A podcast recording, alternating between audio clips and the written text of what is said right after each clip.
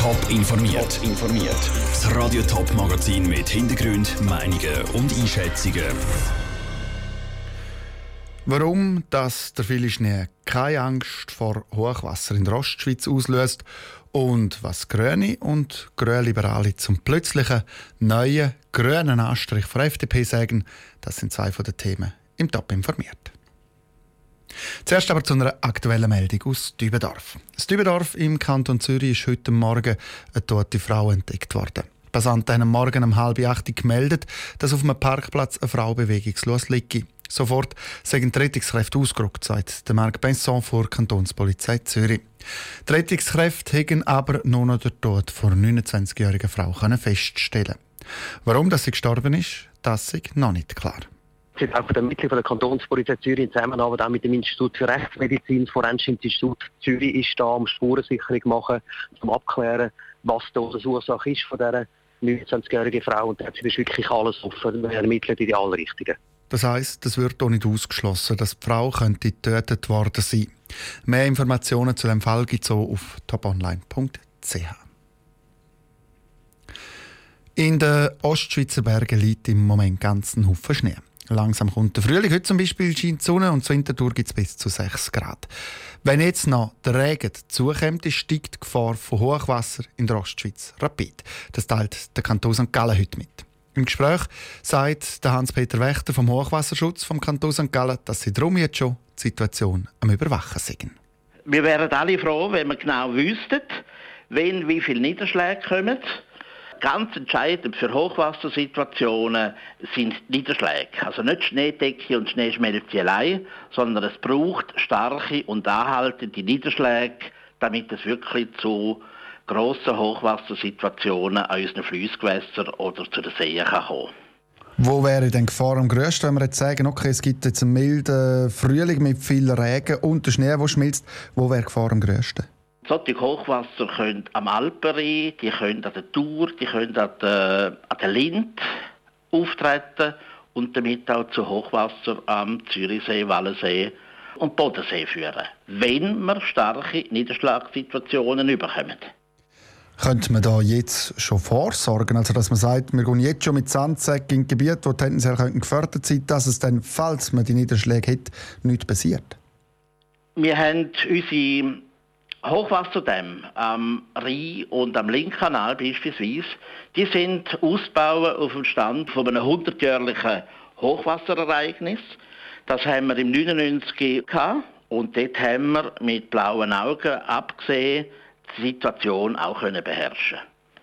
Also kann man auch als Ostschweizer ganz entspannt im Frühling und milderen Temperaturen entgegenschauen und muss keine Angst haben, dass es einem aufs Mal zu Hause davon spielt wir haben immer ein Restrisiko und wir wissen einfach auch also die ganze Thematik vom Klimawandel, dass Naturereignisse extremer können werden. Also eben ein trockener Sommer. Das Potenzial ist aber auch da für starke, ergiebige, langadauernde Niederschläge. Und das Restrisiko müssen wir als Verantwortliche eigentlich im Auge behalten. Aber wir haben einen guten Vorbereitungsstand von der Ausbildung, von der Ausrüstung und von der Zusammenarbeit. Hans-Peter Wächter im Gespräch. Das Jahr 1999, das er angesprochen hat, war wettermäßig ein extremes Jahr. Zuerst mit ganz viel Schnee im Winter, wir reden vom Lawinenwinter, und dann eben ganz Haufen Regen dort mal im Frühling dazu, was dann eben zu diesen Hochwasser geführt hat.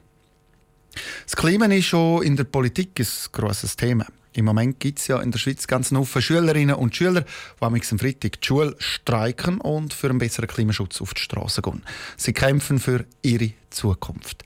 Ein Kampf, der in der Politik hier länger mehr Gehör findet. Gerade auch jetzt im Wahljahr.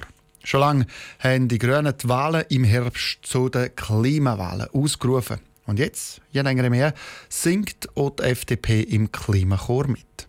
Ist das einfach ein Angriff auf die Grünen und die Grünliberalen im Wahljahr? Antworten im Beitrag von Michel Ickimann. Es sind nicht nur einzelne Stimmen, die laut werden in der FDP und das Umdenken in der Klimapolitik fordern, sondern noch Schwergewicht wie zum Beispiel der Zürcher Ständerat Rudi Noser. Er setzt sich aktiv für den Klimaschutz ein. Das FDP-Vorstandsmitglied und Vizepräsident der Partei, Christian Wasserfallen, sagt, es seien viele Ideen um im Moment. Vom Angriff gegen die grünen Parteien, die der aber nichts wissen. Das ist sicher falsch, wenn man probiert jetzt hier andere Modelle zu kopieren. Wir müssen unser Profil haben, das heisst, dass man die Umweltfragen mit dem äh, Engagement vom Privatsektor, mit Eigenverantwortungsmechanismen und vor allem mit cleveren Regulierungen machen und nicht mit simplen neuen Steuern und Verbotspolitik. Die Freisinnigen wollen also liberale Politik machen mit ökologischen Gedanken vermischt. Genau so ein Parteiprogramm hat die grünliberale Partei. Der Präsident der GLP, der Jürg Grosse, sagt, er mache sich keine Sorgen, dass Stimmen könnten verloren gehen in Richtung FDP, wenn die umweltfreundlicher werden Ja, grundsätzlich freut, wenn möglichst viele Parteien eine ökologische Politik machen, weil nur dann bringen wir eine nachhaltige Schweiz her. Und wenn da die FDP äh, Exponenten hat, die das machen, ist das sehr gut die ganz grosse Mehrheit der FDP ist nicht so, dass sie ökologische Politik will. Von dem her machen wir mir da eigentlich keine Sorgen. Ähnlich tönt es auch bei den Grünen. Der Vizepräsident der Grünen, der St. Galler Thomas Schwager, ist froh, geht es vorwärts in der Klimapolitik. Er denkt auch besonders an die CO2-Debatte zurück, wo gerade die FDP maßgeblich involviert war. Wenn es jetzt endlich auch andere Parteien merken, insbesondere wenn es die FDP merkt, die ja dafür gesorgt hat, dass äh, das CO2-Gesetz in der Dezember-Session bis zur Unkenntlichkeit verbessert worden ist. Wenn es auch die Partei gemerkt hat, umso besser. Von einem Angriff gegen die klimafreundlichen Parteien will also niemand etwas wissen. Weder bei der FDP noch bei den grünen Parteien selber. Der Beitrag von Michel Eckimass. Grosse Klimathemen in der Politik aktuell das CO2-Gesetz, das der Nationalrat eben im Winter versenkt hat. Der nächste Rat, was dann behandelt, ist der Ständerat. Top informiert, auch als Podcast. Mehr Informationen gibt auf toponline.ch.